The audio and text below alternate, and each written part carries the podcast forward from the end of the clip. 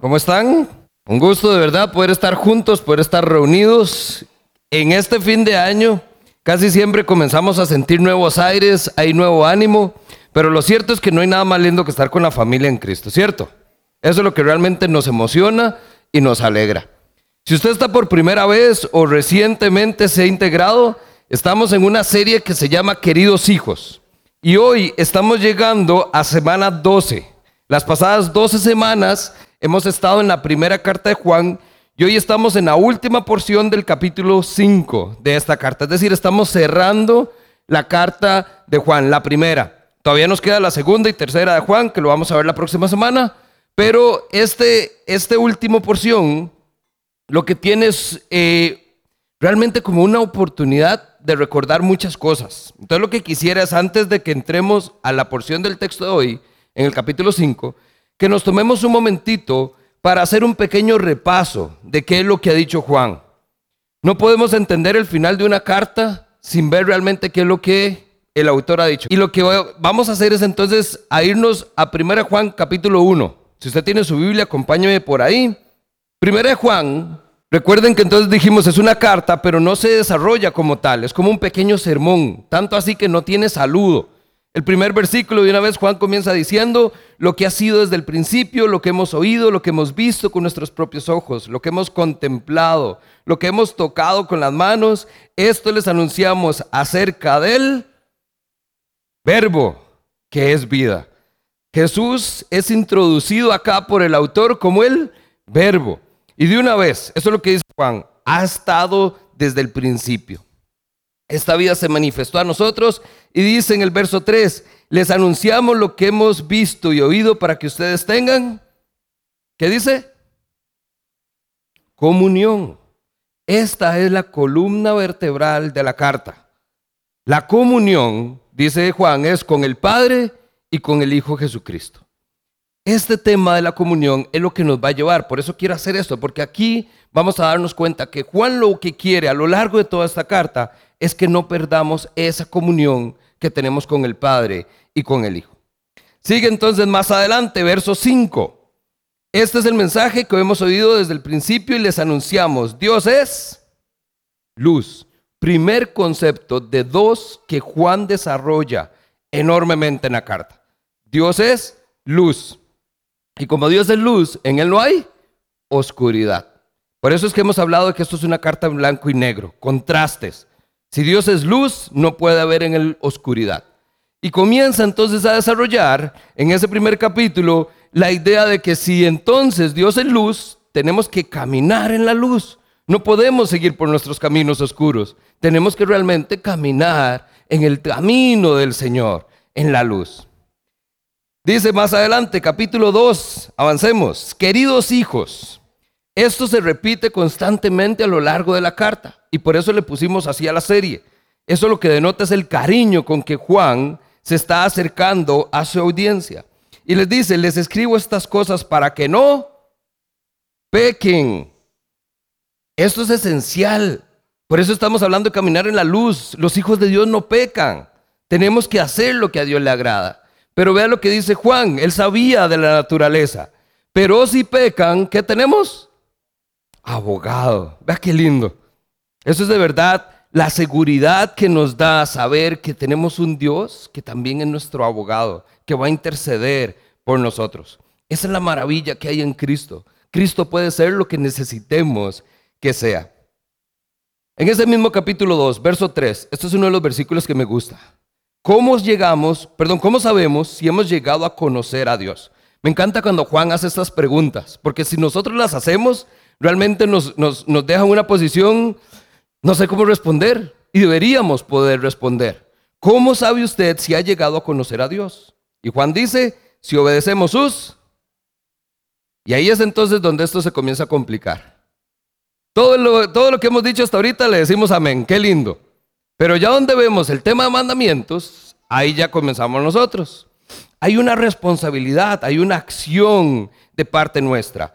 El caminar en la luz conlleva tomar decisiones, hacer ciertas cosas que tal vez no nos gustan y no nos agradan. Pero Juan va a comenzar a desarrollar este tema donde no son difíciles de cumplir estos mandamientos. Porque si realmente estamos con Dios, debería ser de verdad un deleite para nosotros cumplirlo. No lo vemos como una ley, como un mandato. Lo vemos como una oportunidad para hacer lo que a Dios le agrada. Verso 7. El recordatorio. Juan les dice, les escribo esto y no es un mandato nuevo, sino uno antiguo que han escuchado desde el principio. Lo mismo nos pasa a nosotros. Aquí Juan no nos dijo nada nuevo. De hecho, más adelante él va a decir, les escribo estas cosas no porque desconozcan la verdad, sino porque la saben. El asunto es que nosotros o lo olvidamos, y creo yo que eso sería muy conveniente, o lo hemos escuchado, pero no lo ponemos en práctica. Verso 15. No amemos al... ¿Qué dice sus versiones? Al mundo. Y ahí es entonces donde comenzamos a ver este otro tema. Juan está escribiendo a una audiencia creyente, a aquellos que creen en el Hijo de Dios, una iglesia. Y les dice, no amen al mundo. Y ahí es entonces donde inmediatamente nosotros volvemos a ver afuera, ¿verdad? Como si el mundo estuviera allá. Nosotros no somos de este mundo. Nosotros no podemos amar al mundo ni las cosas que hay en el mundo. ¿Por qué? Porque Dios nos apartó. Dios lo que hizo fue que apartó a sus hijos y los trajo a su familia. Por eso es que somos llamados hijos de Dios. Por eso es que decimos aquí que somos familia. No llevamos el mismo apellido, pero tenemos el mismo Padre que nos ama. Amén. Ese concepto de amar al mundo, entonces es donde vamos a comenzar a ver que también conlleva una responsabilidad nuestra como iglesia. Verso 18. Dice nuevamente, queridos hijos, esta es la hora final, una advertencia. Aquí comienza a ponerse como oscuro esto. Y así como ustedes oyeron que el anticristo vendría, muchos son los anticristos que han surgido ya. Juan introduce el concepto de los anticristos. Y esos anticristos no son los que están en el mundo. No son los que andan vestidos de negro y no son las personas que usted cruza la calle porque le da miedo que algo pase. Los anticristos resulta que estaban en la iglesia. Y Juan por eso tira la advertencia. Dice que esas personas eran, estaban entre nosotros, pero no eran de nosotros. Porque si lo fueran, se hubieran quedado y no se hubieran ido. Y por eso viene la advertencia. Cuídense de los anticristos. ¿Por qué? Porque aquí estamos nosotros, lindos, jugando a la escuelita dominical, estando juntos, disfrutando de la familia, pero ahí hay unos que comienzan a tirar cizaña, que comienzan a poner duda. Recuerden, esta es la única herramienta que tiene el diablo. La mentira, la duda. Él está seguro. Y eso comienza aquí. Esa batalla no está fuera en el mundo. Esa batalla está aquí entre nosotros. Está en su familia. Mientras comen. Por eso es importante recordar siempre la palabra. Porque ahí es donde podemos comenzar a ganar terreno. Verso 4. Eh, verso 4. Capítulo 3, perdón, ya me adelanté. Capítulo 3, verso 1. Juan nos dice, y estas son de las grandes verdades, fíjense qué gran amor. Y comenzamos a ver el segundo concepto que desarrolla Juan. Qué gran amor nos ha dado el Padre, que se nos llame hijos de Dios. Pero ahí es entonces donde vemos esta parte tan bonita que va con un contraste. Recuerda, esto es blanco y negro. ¿Cuál es la parte negra? ¿Hijos de Dios o hijos del diablo. O estamos haciendo las cosas de nuestro Padre, Dios, o estamos haciendo lo del Padre, el maligno. Ahí es entonces donde Juan tira esta advertencia. Verso 4. Por eso dice, todo el que comete pecado quebranta la ley. De hecho, el pecado es la transgresión de la ley. Pero ustedes saben que Jesucristo se manifestó para quitar nuestros pecados. Comienza entonces a ver ese tema, aunque entramos en temas oscuros y hablamos de ser hijos del diablo y hablamos del tema de pecado. Realmente lo que nos damos cuenta es que eso no nos compete a nosotros, porque nosotros tenemos nuestra fe en Jesucristo y Él no tiene pecado y por eso vino y quitó el pecado. Y eso nos pone a nosotros en otro lado. Continúa entonces, verso 11. Este es el mensaje que han oído desde el principio. Esta es la segunda vez que lo repite. Un mensaje que ya está. Que nos amemos. ¿Pero quiénes? Los unos a los otros. Y ahí es donde usted dice, híjole, también que íbamos. Vea, yo entiendo. Hay gente que no se da a querer. y difícil, es dificilísimo quedarles bien. Pero aquí no es una sugerencia. Aquí no es inténtelo. Aquí no es trate de. Es más, Juan ni siquiera está diciendo sopórtelos. O sea, por lo menos aguante ahí, se queda tranquilo, omítalos, no les haga caso.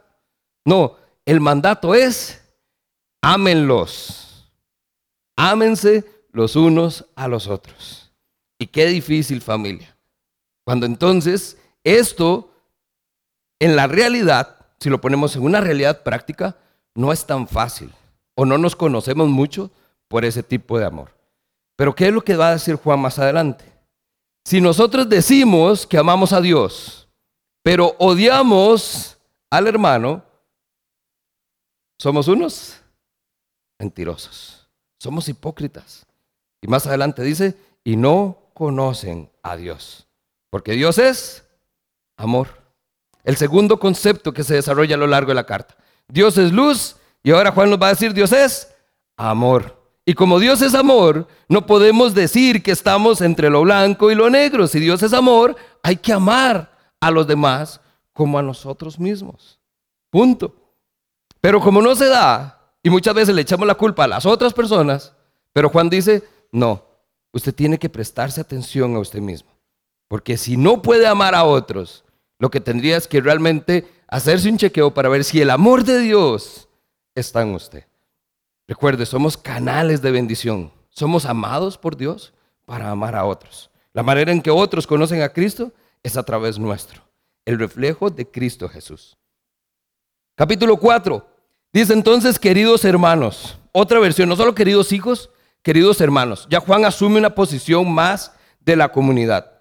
No crean a cualquiera que pretenda estar inspirado por el Espíritu, sino sométanlo a prueba para ver si es de Dios. Porque han salido por el mundo muchos falsos profetas.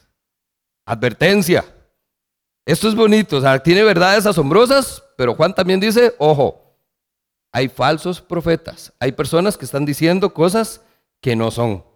Y Juan dice, cuidado, sometan a prueba a todos para ver si son de Dios. Quiere decir que estos falsos profetas son lobos vestidos de oveja. No parecen. Y ahí usted los ve y estamos lindísimos, pero ahí están. Y resulta que comienzan a engañar. Por eso viene la advertencia. Falsos profetas, falsos maestros, anticristos, personas dentro de la iglesia que lo único que quieren es hacer daño. Verso 7. Dice entonces, queridos hermanos, amémonos los unos a los otros, porque el amor viene de Dios. Y el que ama ha nacido de Dios y lo conoce. Y el que no ama no conoce a Dios, porque Dios es amor. También viene, y este es el segundo concepto, el nacer de nuevo, el nacer de Dios. Nosotros comenzamos a ver que hay una nueva vida en nosotros, producto de un nuevo nacimiento. Y dice el verso 10, ¿de dónde nace todo esto? Hemos cantado esto y todo. En esto consiste en el amor. No en que nosotros hayamos amado a Dios, sino que Él nos amó y envió a su Hijo a morir por nosotros. Ese es el verdadero amor, es el amor sacrificial, es el amor que acabamos de celebrar. Cristo en una cruz es la expresión máxima del amor. Por eso usted quiere saber cómo tiene que amar al prójimo. No tiene que clavarse en una cruz, literalmente, pero tiene que ponerse en una posición donde le va a costar y va a tener que sacrificar algo para que el amor sea como el amor de Cristo, el amor que se entrega por los demás.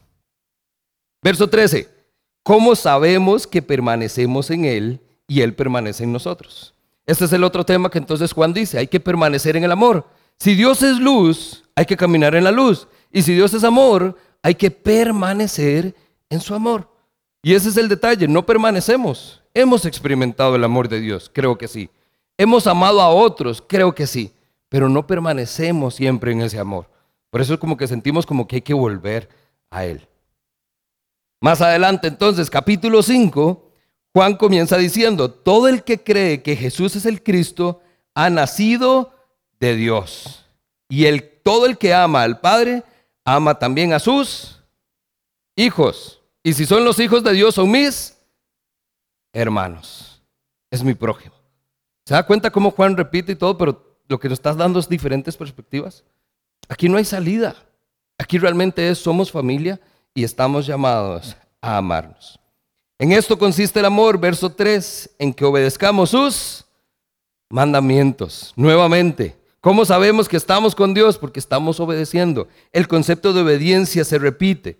Y termina este repaso donde entonces vemos en el verso 6 que da Juan testimonio del testimonio de Dios. Es decir, Juan cuenta que el Padre está dando testimonio de este Jesús, de su Hijo. Y dice, ¿quién es el que da el testimonio? El Espíritu. El Espíritu da testimonio de Dios, de que Jesús es efectivamente el Hijo de Dios. Y no solo mediante agua, sino mediante sangre. Esto entonces veíamos cómo realmente es la parte donde si existe duda, aquí está todo clarísimo. Si alguien dice que esto no es cierto, el Padre lo está diciendo, el Espíritu lo está diciendo y hay pruebas contundentes de que Jesús es el Hijo de Dios. Juan llega a este punto porque recuerden, esos anticristos lo que decían era que Jesús no era el Hijo de Dios, que Jesús no era el Cristo. Y ahí entonces llegamos a la porción que nos corresponde hoy. Estamos todos en el verso 13. Ese verso 13 entonces va a ser importante porque en este momento, cuando ya hemos repasado todo lo que Juan ha dicho, podemos entender con qué énfasis se acerca a esta porción. La razón por la que el apóstol envió esta carta es porque los creyentes no estaban seguros de la verdad. Sabían todas estas cosas, pero lo estaban dudando porque estaba toda esta cizaña ahí en la iglesia. Unos dicen que sí, otros dicen que no, y en medio de esos pleitos, usted siempre sabe, hay unos que entonces dicen, no, no, yo creo que no. Bueno, la verdad no sé. Híjole, ¿y será que entonces sí? Y comenzamos y cambian de posiciones, rarísimo. ¿Por qué? Porque hay duda, porque hay temor. Así que la primera pregunta que nos hacemos esta mañana es, nosotros, ¿cómo hacemos para saber que esto es verdad? ¿Cómo estamos seguros que lo que acabamos de decir es cierto? ¿Cómo hacemos para que entonces nosotros sepamos que no hay duda, que no seamos una de esas personas que menciona Juan, que se fueron de la iglesia, que perdieron la confianza, que dejaron de tener seguridad? ¿Cómo sé yo si soy hijo de Dios? ¿Cómo sé entonces si nací de nuevo? ¿Cómo hago yo para saber todas estas cosas? Y ahí viene, añade usted sus preguntas. A mí eso es lo que me gusta de estas porciones, porque realmente no es que nos hacen dudar, pero cuando las preguntas nos ponen en una posición donde podemos revisar nuestra conducta, creo que es un buen examen de conciencia. A todo esto nosotros deberíamos poder responder, sí, lo sé. ¿Es hijo de Dios? Claro que sí. ¿Y cómo lo sabe? Porque Dios dice que soy su hijo amado porque envió a su Hijo a morir por mí y el testimonio viene del Espíritu y lo da el Padre. Y si creemos el testimonio de otros, ¿por qué no voy a creer el testimonio de Dios? Con esa seguridad es que estamos llamados a responder. Pero no en vano es que usted ve el montón de personas que se encuentran con la onda ahora agnóstica que se está generando, con este otro montón de personas que dicen que son ateos, que no creen, y en un pleito de Biblia los creyentes salen perdiendo porque no hay argumento para defender nuestra fe. Por eso Juan llega a esta última porción y nos dice, verso 13, les escribo estas cosas a ustedes, y eso nos incluye a nosotros, espero, que creen en el nombre del Hijo de Dios para que sepan que tienen vida eterna. Oiga, este verso es importantísimo, porque entonces nos está diciendo, número uno, a los que creen en el nombre del Hijo de Dios. Vea que no está diciendo, curiosamente, que a los que creen en Jesús. Nosotros sabemos cuál es ese nombre. Cuando dice, le escribimos a los que creen en el nombre del Hijo de Dios, está usando un título. El Hijo de Dios en ese tiempo se está refiriendo entonces a él, eh, a este Mesías prometido. Y esto es lo que nosotros tenemos que tener claro. Juan quiere que sepamos que estas cosas son verdad. Por lo cual esto refuerza que ha sido la audiencia en todo momento son creyentes. ¿Qué es lo que nosotros vamos a ver? ¿Cómo hacemos entonces para estar seguros de todas estas cosas? ¿Cómo hacemos para saber que creo en el nombre del Hijo de Dios? ¿Y cómo hago para saber que tengo vida eterna? Una introducción extendida, pero yo creo que con esto estamos en el punto exacto para poder llegar al final del texto. ¿Me acompañan juntos? Vamos entonces. Verso 14. Esta es la confianza que tenemos al acercarnos a Dios, que si pedimos conforme a su voluntad, Él nos oye. Y si sabemos que Dios nos oye, todas nuestras oraciones, perdón, y si sabemos que Dios oye todas nuestras oraciones, podemos estar seguros que ya tenemos lo que hemos pedido. Estoy leyendo nueva versión internacional. Si alguno ve a su hermano cometer un pecado que no lleva a la muerte, ore por él y Dios le dará vida. Me refiero a quien comete un pecado que no lleva a la muerte. Note ahí las frasecitas que se están repitiendo. En ese caso, no digo que se ore por él, porque hay un pecado que sí lleva a la muerte. Toda maldad es pecado, pero hay pecado que no lleva a la muerte.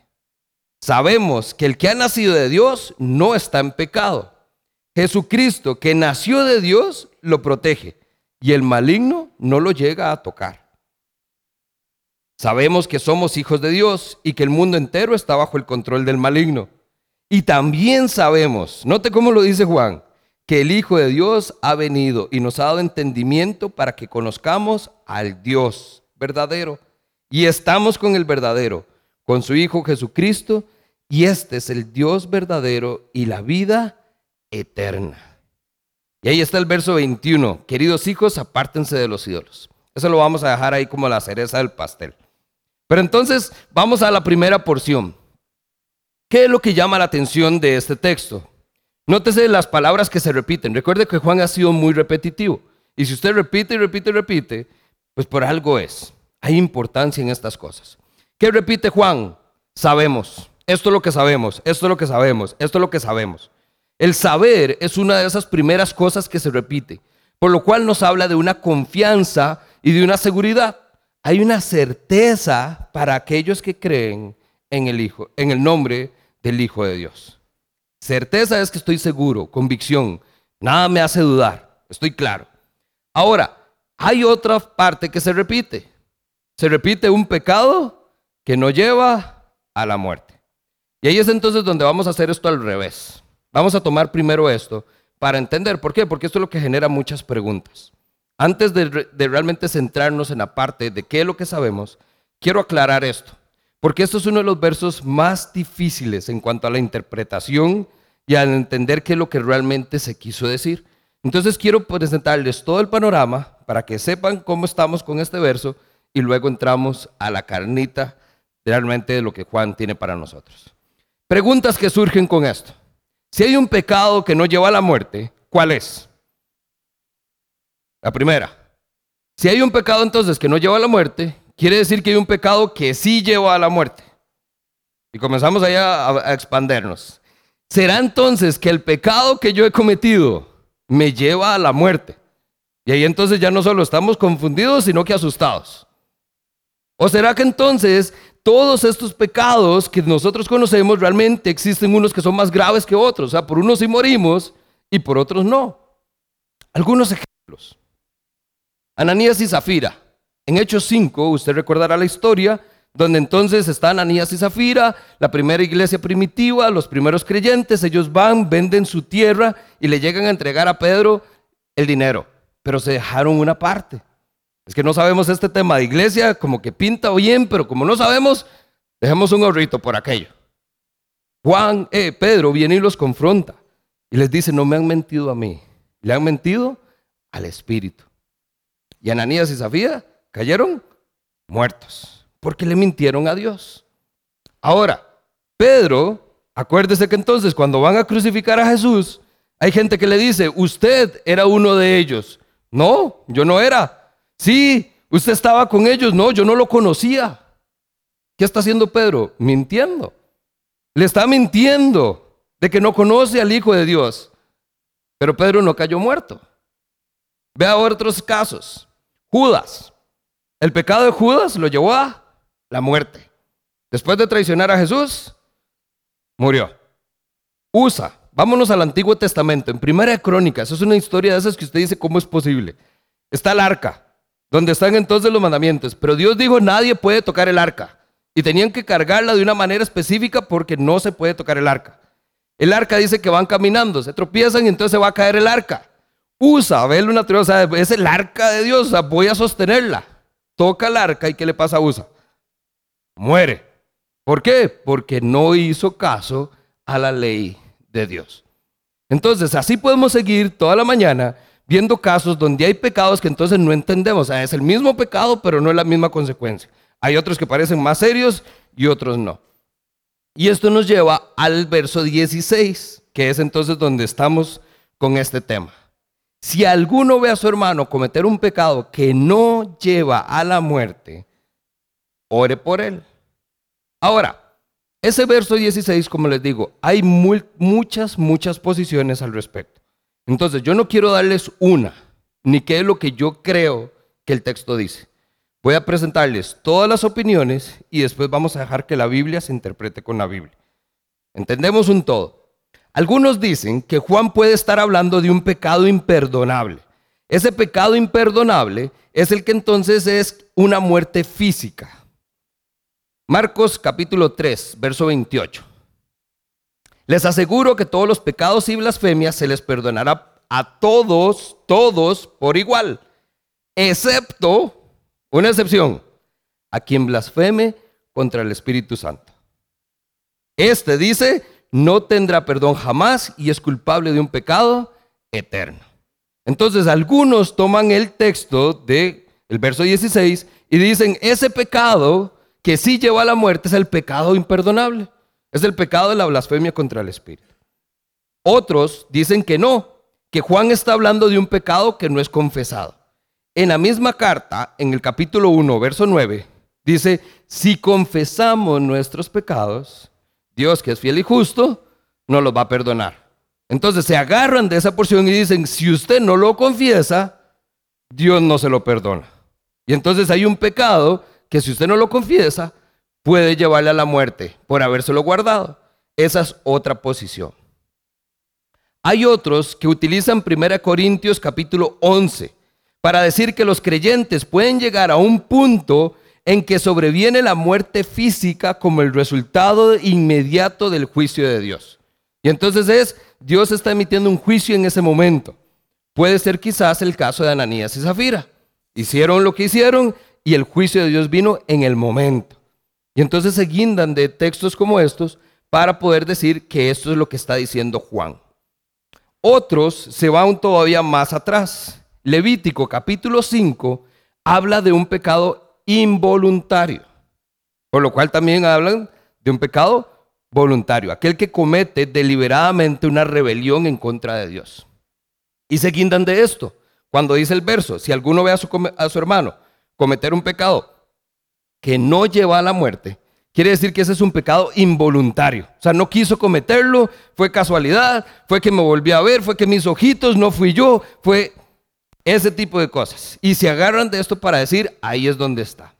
Entonces, como ven, esto es lo que ha hecho que todo este texto y lo que gira alrededor de él se malinterprete y sea difícil poder decir, es que esto es lo que Juan dijo. Entonces, antes que hacer eso es, nada más sepa que hay una gama de todo lo que esto puede significar. Permítame entonces ahora decirle lo que no está significando. Número uno, esto no significa que Juan está diciendo que hay tipos de pecado. El que haya un pecado que lleva a la muerte y otro que no, no es tipos de pecado. Porque ahí es entonces donde viene para nosotros la parte de juzgar muy fácilmente. ¿Verdad?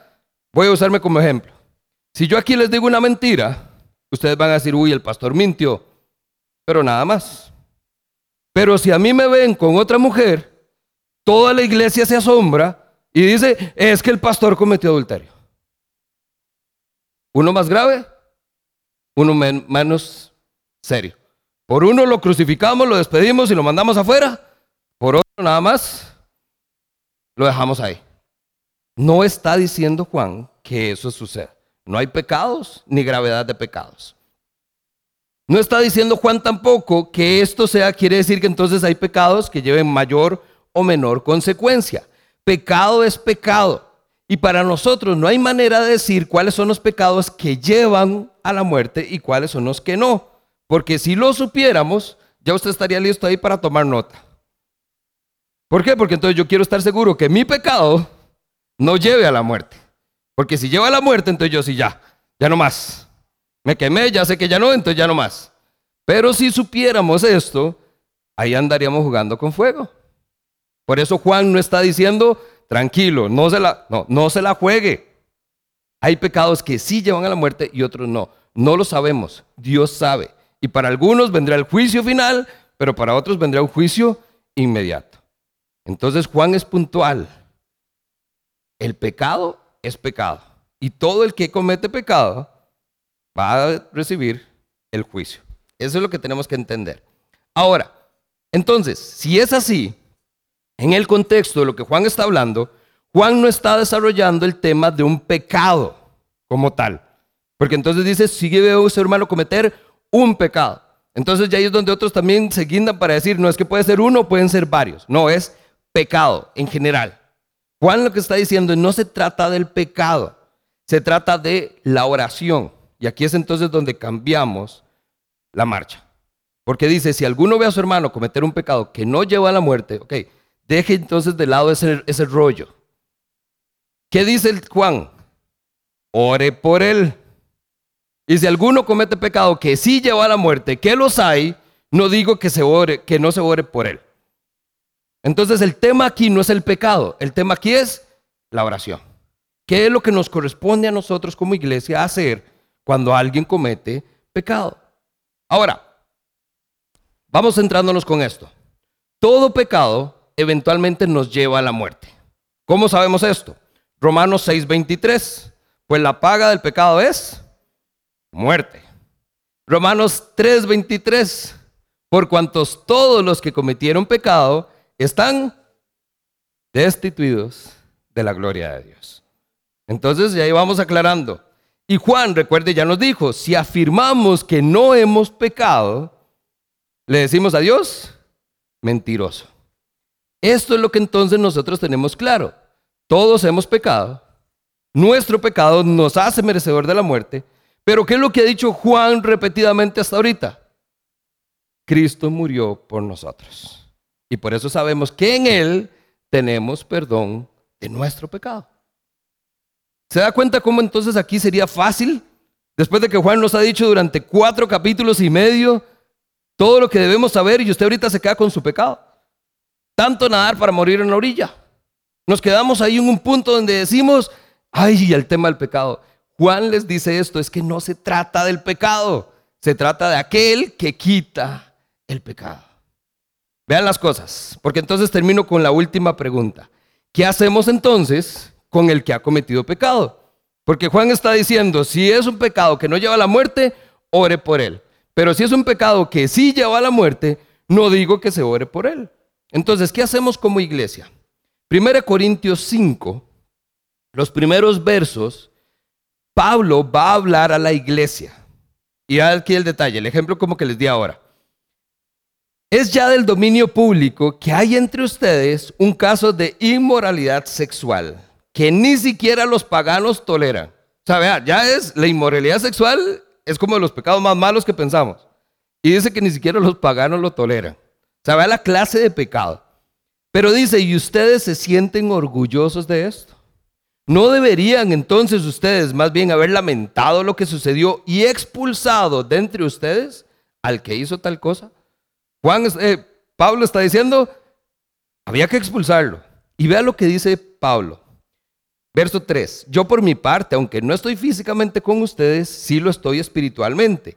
Y ya he juzgado, como si estuviera con ustedes, al que cometió este pecado. Cuando se reúnan entonces en el nombre de, Jesús y con su poder, yo los voy a acompañar en el Espíritu entreguen a este hombre a Satanás para destrucción de su naturaleza pecaminosa, a fin de que su espíritu sea salvo en el día del Señor. ¡Qué rudo! Y yo no quiero ser Pablo en este momento. Entreguen ese hombre a Satanás. Pero vean lo interesante. Sigamos con el tema de Juan, contrastes. Gálatas capítulo 6, mismo Pablo. Hermanos, si alguien es sorprendido en pecado, ustedes que son espirituales deben restaurarlo con una actitud humilde. La nueva traducción viviente dice, deben ayudarlo a que vuelva al camino recto y hagan esto con ternura y humildad. Y ahí es entonces donde Pablo nos confunde. Lo expulsamos y lo entregamos a Satanás. O lo ayudamos a volver al camino recto con humildad y con ternura. Juan. Recordemos entonces el contexto. No nos distraigamos de todo lo que podríamos hacer y debatir. Recuerde lo que Juan ya ha dicho. Por eso la porción dice, esto es lo que sabemos. ¿Qué, qué sabemos? Primera Juan 1.7. Porque si vivimos en la luz, así como Él está en la luz, tenemos comunión unos con otros. Y la sangre de su Hijo Jesucristo nos limpia de todo pecado. Inmoralidad sexual o mentira. Todo pecado es perdonado por la sangre de Cristo Jesús. Verso 9. Si confesamos nuestros pecados, Dios que es fiel y justo, nos lo perdonará y nos va a limpiar de nuevamente de toda maldad. Entonces, aquí qué es lo que vemos, familia? Conectemos los puntos. No se trata del tema del pecado. Se trata de la oración por el hermano que cometió pecado. Y vea que Juan dice otro hermano. No estamos hablando de gente de afuera, estamos hablando de gente de la familia. Si vemos que alguien cometió pecado, oremos por él. Si es un pecado que no lleva a la muerte. Eso entonces, ¿qué es lo que está diciendo Juan? ¿A dónde está nuestra oración? No es juicio. O sea, no juzgue usted, no se ponga usted en ese plancito de, ah, no, es que yo sí creo que es grave. No, es que jamás lo que hizo yo, eso no se lo perdono, yo no voy a orar. Que lo entreguen a Satanás. Asumimos esa posición de juicio. Y la oración simplemente lo que es es simple. Ora entonces para que Dios de verdad tenga misericordia de esa persona. Y su Hijo Jesucristo lo limpie de toda maldad y su pecado le sea perdonado. Eso es simple. Eso es lo que está diciendo Juan. Si alguien ve a su hermano cometer un pecado que él no lleva a la muerte, ore por él y ore en esa dirección. Que si es su voluntad, que este hermano encuentre el arrepentimiento y al arrepentirse se encuentre con Cristo en la cruz y reciba gracia y salvación. Vea qué lindo. Imagínense esa, clase de oración. Pero yo creo que a veces terminamos con eso después de haberlo juzgado em, como tres veces y haber emitido nuestro criterio, nuestros comentarios, incluso de haber tomado actitudes muy poco cristianas con las personas que se han equivocado. Ahora, vamos terminando. Esta última porción es cortita, sencilla, pero vamos directo al grano. Si ya resolvimos el tema del pecado, y Juan lo que nos está diciendo es, céntrese en la oración por este hermano, por el tema del pecado. Juan ahora comienza a darnos la confianza y la seguridad que hay para todos los creyentes, para todos aquellos que dice el verso 13, creen en el nombre del Hijo de Dios. Verso 14 dice, esta es la confianza que tenemos al acercarnos a Dios, que si pedimos como conforme a su voluntad, Él nos oye. Ahora entonces, en tema de oración, ¿qué es lo que usted tiene que pedir? Es según la voluntad del Señor. No meta usted su voluntad. No se preocupe usted por lo que usted piensa. Pídele a Dios que se haga su voluntad. El Padre nuestro. Señor, hágase tu voluntad aquí en la tierra, así como es en el cielo. Ahora, el pedir entonces, conforme a su voluntad, nos pone en el camino correcto. Y vea cómo Juan comienza a orientarnos. No solo se trata del pecado, olvídese del pecado. Es la oración por la persona que pecó. Y ahora esa oración diríjala a la figura de Cristo, que es lo que ha venido haciendo Juan en toda la carta. Y dice que si usted se acerca a Dios, puede estar seguro que Él lo escucha. ¿Cómo estamos seguros? Por la comunión. Juan ha venido hablando de la comunión con Dios, con el Padre y con su Hijo. Y aquí se ve clarísimo. ¿Cómo puedo orar bajo la voluntad de Dios? ¿Cómo puedo estar seguro que si lo que he pedido lo voy a tener? Porque estoy en tal comunión con Dios que estamos en esa conversación y lo que yo le estoy diciendo a Dios ya Dios lo sabe. Y lo que Dios va a hacer ya yo lo sé, lo entiendo. Yo no estoy esperando que se haga mi voluntad. No estoy deseando que se haga lo que yo quiero. Estoy esperando que Dios haga lo que Él ya ha decidido hacer. Él lo hace porque es soberano. Y yo lo entiendo porque soy su hijo obediente. ¿Se da cuenta la claridad con la que llega Juan a este final? Esto no es un cheque en blanco. el que recibamos lo que hemos pedido, no es un cheque en blanco y tampoco es la lámpara de Aladín con tres deseos. Esto es la comunión perfecta con un Padre que nos da confianza a aquellos que creemos, a los que tenemos la vida eterna, de que Dios nos oye, porque somos sus hijos, porque nos ama y nos presta atención. Dice John Bunyan, en la oración vale más un corazón sin palabras que muchas palabras que vengan de un corazón duro. Es en la oración entonces donde por medio de ella nosotros abrimos nuestro corazón y Dios nos llena de su presencia. Esa es la oración, la comunión perfecta con el Padre y con el Hijo. Aquí es entonces donde nosotros vemos que esta oración busca la comunión como tal no la satisfacción de una petición cumplida. No somos nosotros los protagonistas, familia. No se trata de nosotros. Se trata de a quién me estoy acercando a pedirle algo que ya vamos a saber si está o no dentro de su voluntad y simplemente esperamos que se cumpla.